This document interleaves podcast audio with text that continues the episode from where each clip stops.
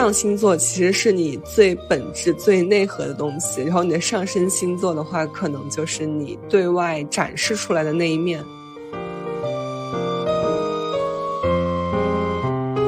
我觉得浪漫的形式它能有非常非常多种，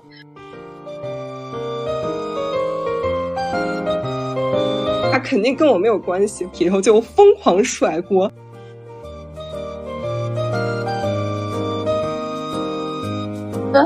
同的 MBTI 的人，就是嗯，他们的长相都有点特点的。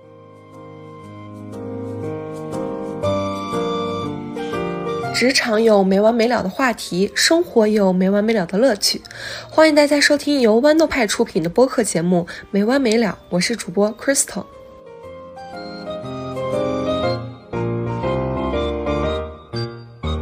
Hello，大家好，欢迎来到本期的没完没了。然后前三期我们分别聊了一下校招和数字化的这种职场问题。那这一次我们想更加关注一些充满生活乐趣的话题，作为一个调味品。然后为了贴合一下本期的主题，允许我重新的介绍一下我自己。呃哈喽大家好，我是太阳星座是双鱼座，上升星座是天秤座的 Crystal。然后这一期呢，我们邀请到了对 MBTI 很有自己见解的小 R 来一起录制，欢迎小 R。啊，大家好，我是小 R，然后我只知道我的星座是双子座，然后我的 MBTI 是 ENTP。ENTP 的话，在 MBTI 当中就是那种天马行空。奇思妙想的头脑风暴家，然后就是大家可以联想到的人物，就比如说像苏东坡，然后他的那个什么“既福有与天地，渺沧海之一粟”，然后还有什么达芬奇啊、苏格拉底啊什么的，这都是比较典型的这个 ENTP 的一个类型。其实我发现一个很有趣的点，就是现在很多人会把自己的 MBTI 作为自己的自我简介之一，包括我们刚开始在认识的时候，你也会问我的 MBTI，还有就是我们的另一位。主播他也会很关注这个 MBTI，那我特别好奇，你是什么时候开始关注到 MBTI？大概是二零一八一九年的时候，嗯，我有位高中同学，然后他也是 ENTP，然后他就疯狂抽我这个 MBTI 测试，让我做，让我赶紧测一下，然后告诉他我是什么 MBTI。然后呢，我测了之后，然后我发现啊，我好像是 ENTP，然后，然后我就好奇心就来了，然后我就想知道。MBTI 当中，它是一个什么样的一个理论体系？然后呢，当中不是有十六种人格吗？这十六种人格，他们分别有什么样的一个特质？然后他们的行为模式是什么？他们的思维模式是什么？然后我觉得这是一个非常有趣、非常 fascinating 的一个世界吧。然后我就。沉迷进去了，然后就开始体系化的学习。然后那时候知乎上面是嗯比较早的讨论 MBTI，我就是在刷知乎，然后把那个荣格八维，荣格八维就是 MBTI 它的一个理论体系，呃，我就把它给体系化的学习了一遍。然后呢？呃，还有知乎当中写的每种人格他们的一个特质是什么，男性和女性有什么样的一个区别。然后后面我为了能够更加深刻的理解，我还甚至买了 MBTI 创始人他们的一些著作进行体系化研究。然后就是在这个过程当中，我经常会把我的这些嗯研究的心得，然后跟我身边的朋友分享，然后就是天天戳他们说，哎。要不要做一下测试？我来帮你分析一下。然后我要感谢各位朋友们有嫌我很烦。我也是，就是之前我是一个星座小白的时候，我可能只会关注到一些太阳星座嘛，然后我就会不停的 cue 我的朋友说：“哎，你的太阳星座是什么？我们来看一下，我们到底。”契合不契合，然后可能对这种东西有了更进一步了解的话，就感觉太阳星座在某些点上可能会有一些些的片面嘛，然后就会关注到一些上升星座，然后月亮星座之类的，然后就有一种说法，他说，嗯，太你的太阳星座其实是你最本质、最内核的东西，然后你的上升星座的话，可能就是你对外展示出来的那一面。对，还有一种很好玩的说法，就是说人过了多少岁以后，就是看上升星座会比看太阳星座更准一点。哎，那你在关注这种 MBTI 的时候，你有没有一些特别关注的点呀？嗯，MBTI 的话，就是可能会有这么四个方面吧。嗯，第一个方面是这个 MBTI 类型，它的思维模式是什么？它怎么理解就是它周遭的世界？然后它对于外来的信息，它是怎么处理的？然后它是就是怎么去应对一件事情，怎么去做决策的？然后这是一种思维模式，然后我觉得很重要。然后第二个方向应该是行为模式。像行为模式的话，就比如说。嗯，ENTP 和 INTJ，然后这两种 MBTI 的类型的人，在遇到同样一件事情的时候，他们会有怎么样不同的一个反应？他们会做什么样不同的事情？然后我觉得这个其实也是非常耐人寻味的吧，这是第二个点。然后第三个就可能就是更加偏应用层面的，可能是个人的这个发展和这个职业的一个进阶。而这个当中的话，其实呃，因为就是职业的进阶的话。呃，也是需要就是团队协作，然后团队协作当中，就是你怎么跟不同的 MBTI 的人格去打交道、去协作，然后还有就是自己是什么样的人，自己更适合什么类型的工作，是适合创意类的工作呢，还是喜欢分析类的工作呢？然后这个其实 MBTI 也能给到一些启发。嗯，第四个的话，主要是一些关系类的。嗯，关系类的话也可以拆成这么两种，就第一种可能是友情类的，你会跟什么样的人做朋友？然后跟什么样的人就可能只能是浅尝辄止的朋友，然后呢，你会跟什么样的人坠入爱河？然后我觉得这是关系层面的，所以说我也经常喜欢认识一个朋友就问，哎，你是什么 MBTI 的啊？你没有错过，那我给你发个链接吧，就很想干这样的事情。哎，我感觉其实真的还挺像的，因为我自己关注到星座的话，其实也会比较注重这几个方面嘛。第一个就是这种自我的思维，还有就行为模式的探索。然后我之前为了了解更加了解我自己，就会有点进去那种什么如何追求双鱼座。然后如何让双鱼座快速下头？我点进去之后，他评论区有好多说：“哟，我们双鱼座来反向攻略我们自己了。”然后还有一种就是他讲的一些双鱼座的行为模式，就比如说你问双鱼座意见的时候，然后双鱼座可能会给你一个怎样的行为反馈？然后我感觉。想了想，哎，确实好像跟我自己还蛮像的，因为我之前朋友问我意见的时候，我好像也是这么给意见的，我就感觉还蛮神奇的。然后第二点也是这种职业方面的吧，就是也是想结合自己的优势，然后或者是这自己的这种星座特点来剖析一下自己到底在什么领域可以最大程度的去发挥自己的潜力。然后还有一个可能跟 MBTI 最不同的一点就是运势相，有的博主会更新那种什么周运，就这这一周可能，嗯，上升星座是什么样子的，太阳星座是什么样子的，某某星座你们应该注意到什么？有的时候就，哎呀，今天心情真的好不好呀？点开手机，哎，今天日运不好，那肯定跟我没有关系。以后就疯狂甩锅，然后让自己可能心里也得到一个安慰。那我特别好奇，就是我们刚才既然聊到了这个亲密关系项，那在 MBTI 中，就是比较 E 的人和比较 I 的人，一个比较外向，一个比较内向，那他们如果在一起谈恋爱的话，会擦出什么样的火花呀？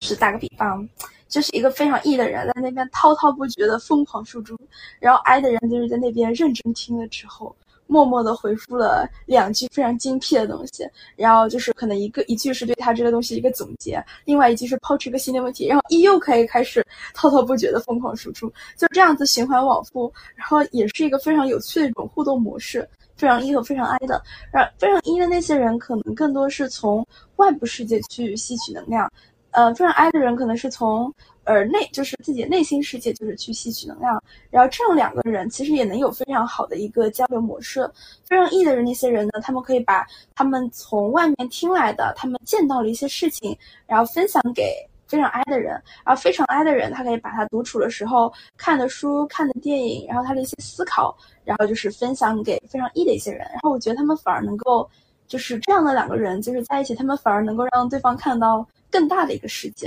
然后我觉得也是种很有趣的一种交互模式。嗯，如果非常 E 的人和非常 E 的人在一起，那假如说有一天发生矛盾吵架了，那会不会家里天花板都被吵没了呀？嗯，我觉得，嗯，我觉得不至于吧。就可能两个非常 E 的人，就是在那边滔滔不绝的辩论，然后进行 battle，然后可能 battle 着 battle 着，然后就是大家又开始 happy 起来了。就是。呃，可能因为就是大家这个时候都意识到一件问题啊，就比如说，人只活那么个几十年吧，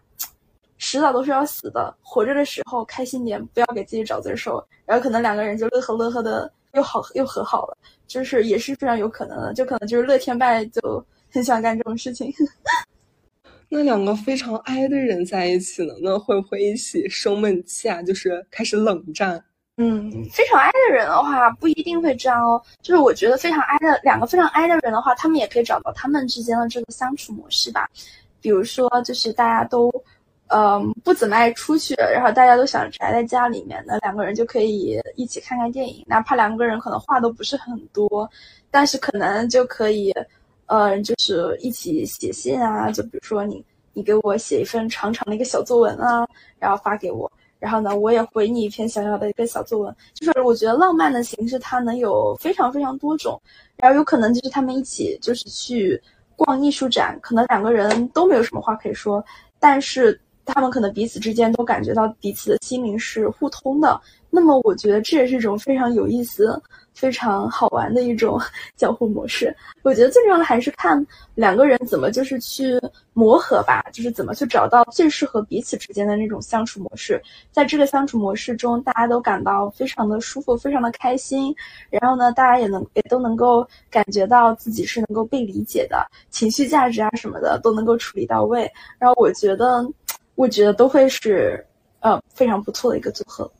哎，对，就我突然间开始好奇，我周围的朋友他们的 MBTI 是什么属性？因为我之前有一个朋友给我讲过，她说她跟她男朋友吵架，就是从一本正经，然后吵到两个人都笑场。我盲猜一下，他们俩可能都是比较 E 的那种属性。是的，是的，就是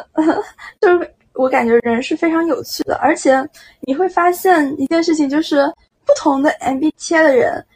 就是嗯，他们的长相都有点。特点呢，就比如说，可能 ENTP 的类型就是骨折眉毛，然后喜欢歪嘴笑的那种。就比如说像那个呃《疯狂动物城》里面的那个迷人的呃迷人的狐狸 Nick，然后他就是经常歪嘴笑，然后就是 在那边调调戏那个兔子警官，然后他就是一个非常典型的一个 ENTP，然后他是迪士尼最受欢迎的王子。然后你会发现，就是不同 MBTI 的人，你甚至。能从他脸上的一些表情，你就能判断出来他可能是什么样的 MBTI。我现在都已经慢慢建立起这样的一个 sense 了。星座这边，他他也会有这种类似于长相的一个分析啊，就可能说双鱼座的话就是。嘴嘴就是脸上会有那么一点点小肉肉，然后说说什么看上去比较人畜无害啊，巴拉巴拉的一堆堆，然后再形容狮子座的话，就是说长得比较霸气，而且我就我感觉我我之前有也有狮子座一些朋友，就真的看起来他们就不管是穿衣啊，就是还是这种化妆什么的，就是很女强人的感觉，然后像。这种双子座，就因为，因因为你也双子座嘛，就是我感觉双子座就是好像那种小精灵的感觉，就是很跳脱，就是很活跃，然后每种风格其实都可以驾驭得了。对，因为双子，对对对，因为双子座有双重人格，可能比较离谱的有好几重，然后就是就能经常就是天马行空的想，比如说今天。我就是上海 fancy lady，然后就把它打打扮，把自己打扮成一个 fancy lady，fancy lady。第二天就是我是个非常 solid 的女人，然后第二天就把自己打扮的非常的 solid，戴上一个黑框眼镜。第三天我就想我是异域风情的，呃，我是异域风情的港风女郎，然后就然后就给自己戴上个假发，然后大波浪，然后踩个高跟鞋，然后穿个大红裙出门，然后就是想一出是一出。呃，就是很好玩，然后我觉得挺有意思的，但可能有些人会觉得是神经病。我感觉其实双鱼座也有这种点，就是我之前特别搞笑，我说我今天一定要画一个不一样的妆，然后我就用我的那个粉色的刷睫毛的。那个睫毛膏去画了眉毛，然后把眉毛画成了粉色，然后满脸就是五颜六色。然后我当时还拍了一个照片，觉得自己很有成就感，很伟大。然后每天感觉都在，有的时候真的是是在 cosplay 一些角色。比如说我今天我很 emo，打扮的就是很很暗黑系的那种，然后或者是听到一种比较很带感的 BGM，就是那种什么大反派啊，什么什么比较厉害的人他们出场的 BGM，然后走路听那种，就是走路带风，幻想自己是那种，然后化个妆，烈焰红唇，黑直肠，真的就是这种就出门了。有可能周围的人就就很不能理解你，就包括我，我上回化那个妆之后，我妈回来问问我说：“你今天的这个妆，她的眉毛为什么是粉颜色的？” 然后我告诉她我说：“我这是用我的睫毛膏还有我的眼影画的。”她说：“你居然还有粉色的睫毛膏，你还厉害的不得了。”我感觉就就特别神奇，对，很可爱。就是我觉得可能世界就是因为有了双鱼座和双子座，所以更加可爱了。我天呐，好自恋。对，对我真的感觉就是可能这这两个星座就是因为都是就什么双什么座嘛，就可能他的性格会有一定的反差感，就可能大家就包括我感觉我平时给人的感觉就是平时我不笑的时候就真的很高冷，就大家都不敢跟我说话，外加我有时候会有脸盲症，我刚刚走到街上有人跟我打招呼，我都没有反应过来，我不知道这是谁。然后，然后回去的时候，你再回复一句：“天呐，你好高冷啊，我都不敢跟你说话了。”我说：“啊，我不记得了，这谁呀？这？”然后完了，一一数起来的时候，就就每天说的最多的就是哈哈哈哈哈，这真的是从精神病院跑出来的。然后我感觉我周围的双子座朋友，可能在某些程度上比我亲一点，但是大家就真的很天马行空，你知道吧？就包括咱们俩之前也聊，就聊的很。很嗨的那种，是，就是像我，像我看是刚刚搜了一下聊天记录，然后我跟一位朋友聊天记录当中有一千一百二十四条与哈哈哈相关的搜索结果，然后其中我翻了一下，大概百分之九十五是我发的。天呐，天呐，这可能就是双某星座，然后成。比较 E 一点的这种的一个共性了，我感觉我们俩是不是可以为他代言了呀？啊，可以可以，就不知道就可能不知道每天为什么都那么欢乐，哪怕好像就是好像自己也没干成个啥，但每天都不知道为什么很开心。那你就是平时跟好朋友去关注的 MBTI 这些点的话，你觉得你自己跟哪个 MBTI 比较合得来呀？嗯。我这么说可能有点自恋，我最喜欢 ENTP，就是跟我同桌，然后跟 ENTP 我就可以跟他们，呃，就是天天叽叽喳喳，就是从早喳到晚，然后关于一件事情能够高谈阔论个大半天，然后就是我非常喜欢 ENTP 朋友，同时我也超喜欢 INTJ 朋友，就是虽然说可能在 INTJ 眼里面，我可能。是个傻瓜，然后三分钟热度，但是 INTJ 真的永远是我的神，他们强大的分析能力以及那种运筹帷幄的那种 军师风采，我真的超喜欢。但是可能 INTJ 会嫌我烦，然后还有呃一些 ENTJ 朋友吧，一些 ENTJ 朋友他们真的很有统帅力，然后跟着他们我就觉得不行，我不能摸鱼了，我一定要变得更加好，更加优秀，然后我才能配得上我的 ENTJ 朋友们。就跟他们在一起，我能够感觉。嗯，能够被激发出雄心勃勃的那一面，想要更好的就是去，呃，通过自己的一些工作去，呃，push human race forward。然后像我最喜欢 ENTJ 就是乔布斯，然后我天天在那边听乔布斯的什么演讲，然后来来激励我的。然后我同时也很喜欢 INTP，然后可能跟 INTP 的话，我们就在那边天天高谈阔论，然后可能一些辩论，就比如说一些政治哲学的一些巅峰对垒啊，他们就。呃，还有就是，比如说哪些科幻片啊，他们背后的这些呃呃哲学和思和那个思潮是什么，以及他用了哪些呃文化母体，哪些亚文化，然后可能跟我的 INTP 朋友会经常在那边唠这些。然后同时我还很喜欢 ENFP 朋友，ENFP 朋友我天天跟他们聊萌宠，然后说你看那这小猪猪它多可爱，然后它长大了就变成大肥猪了，然后。还有 INFJ 朋友，就 INFJ 朋友，我觉得真的是一些非常深邃的一群人，就是他们对于这个呃宇宙世界、人生哲学的一些见解都是非常深刻的，然后也是非常文艺、非常有，也是非常博爱的一一类人，然后非常关心国家大事。然后有时候我跟 INFJ 朋友，他们就会跟我讲什么国家政治是怎么运行的，当中的一些呃教程当中背后的一些决决策逻辑是什么，然后还会跟我说什么的，生命是最重要的，然后我感觉我的内心会得到净化，然后还有很多很多我也非常喜欢的一些朋友，然后就是跟不同 MBTI 的小伙伴聊，我每次都能从他们身上学到很多东西，然后呢也能就是大家交谈也能更更加就是迸发出不同的一些火花吧，所以说嗯，我觉得还挺有意思的，对。Crystal，你呢？我的话，我朋友里面，我我仔细的分析了一下，就是关系很好的朋友，可能水瓶座吧，就是。他的想象力什么的都比较天马行空，然后我们在一起唠也是能唠出很多不一样的话题。然后还有就是白羊座，因为我特别喜欢白羊座的一个点是，我觉得白羊座真的很真诚，然后他们对于自己喜欢的人和事真的有足够的热情。虽然说他们说话也很直接。我有一个白羊座的特别好的朋友，我们一起玩了大概七年了嘛，然后也是在同一个学校。有一有一天，我我在那儿买饭的时候。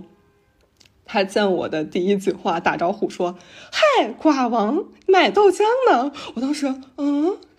我说，我说，天呐，我就就怎么说呢？就是白白羊座的话会比较直接，对。然后剩下的就是呃比较水象的一些星座嘛，就巨蟹座和天蝎座，因为跟双鱼座一起，就是这个水象星座，他们三个星座可能感知力都比较强，然后在安慰别人啊，或者是就是谈一些。就是像你说的很有情绪的这种很有情绪共鸣的事情，大家就是会唠的比较深一点。哎，那你就是有没有就根据不同的 MBTI 的朋友，会有一些会调整自己的相处模式呀？啊，肯定会啊，就是。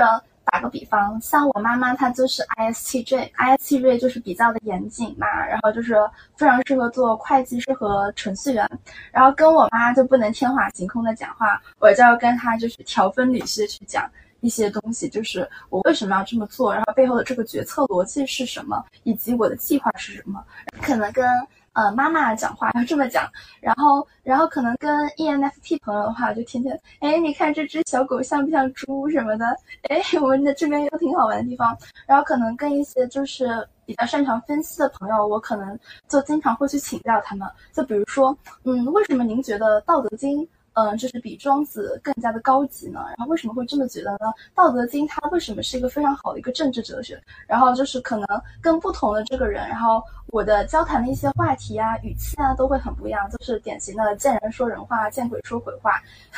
变脸变得非常的快，但是我都很真诚。对对对，其实我也是，就是我也会根据我朋友的他们的一些星座特点和他们的性格特点，去适当的调整一下我们之间的不管是交往方式还是沟通的一些习惯，但是一定都会保证以最真诚，对，真诚是一个前提。那你觉得就是从你的角度来看？MBTI 它作为一种社交名片，它能迅速火起来的原因是什么呀？嗯，我觉得可能总共是有三个原因吧。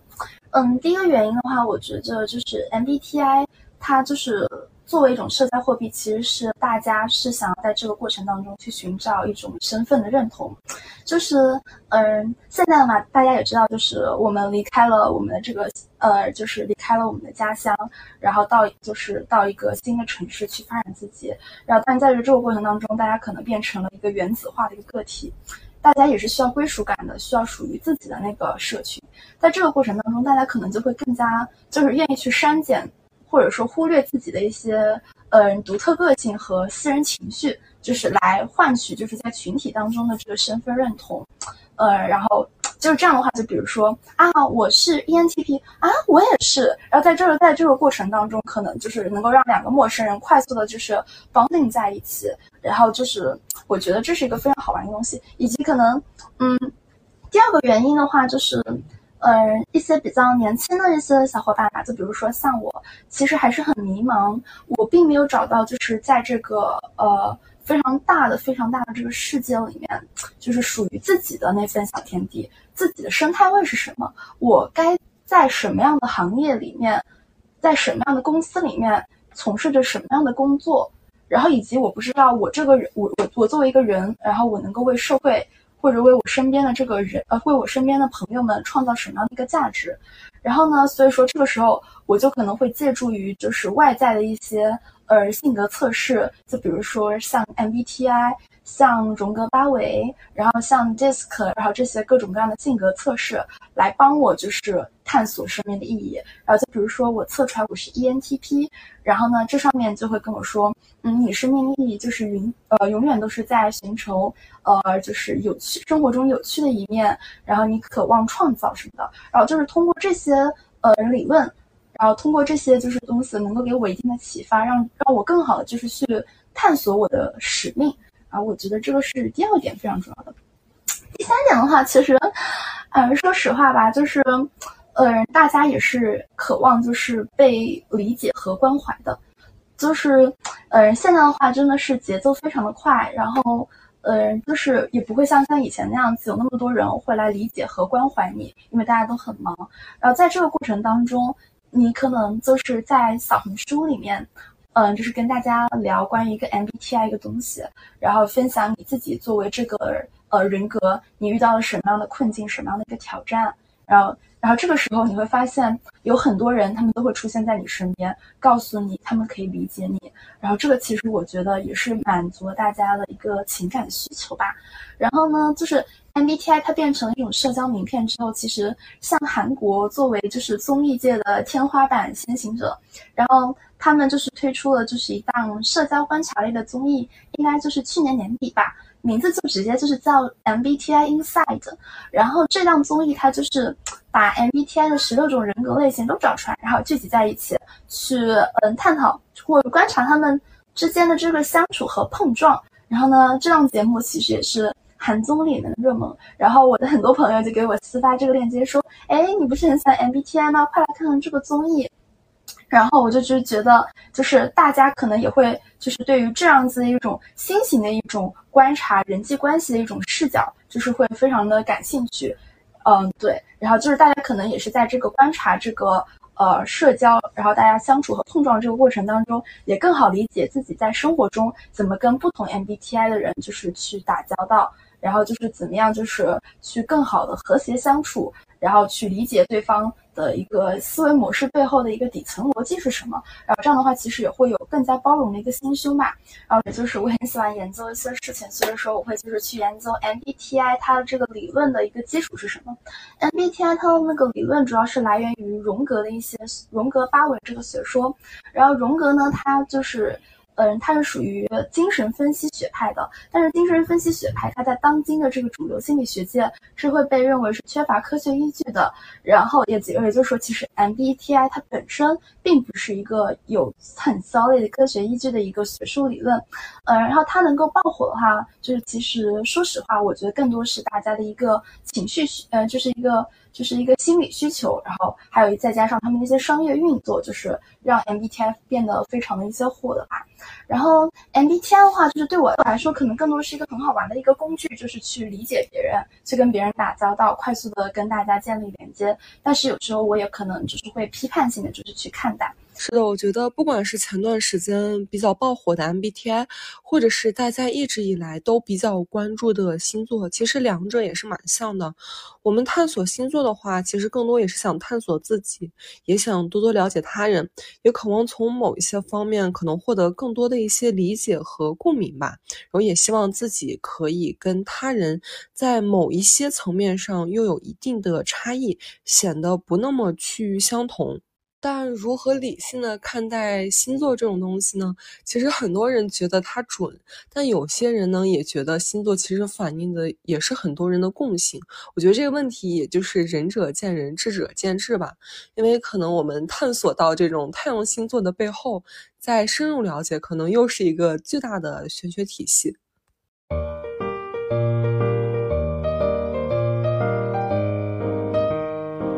就不管怎么样，也希望大家可以理性的看待 MBTI 还有星座。那如果大家有关于星座和 MBTI 有意思的话题和故事呢，欢迎在本期节目下留言，我们来一起讨论一下。那我们下期再见啦，拜拜！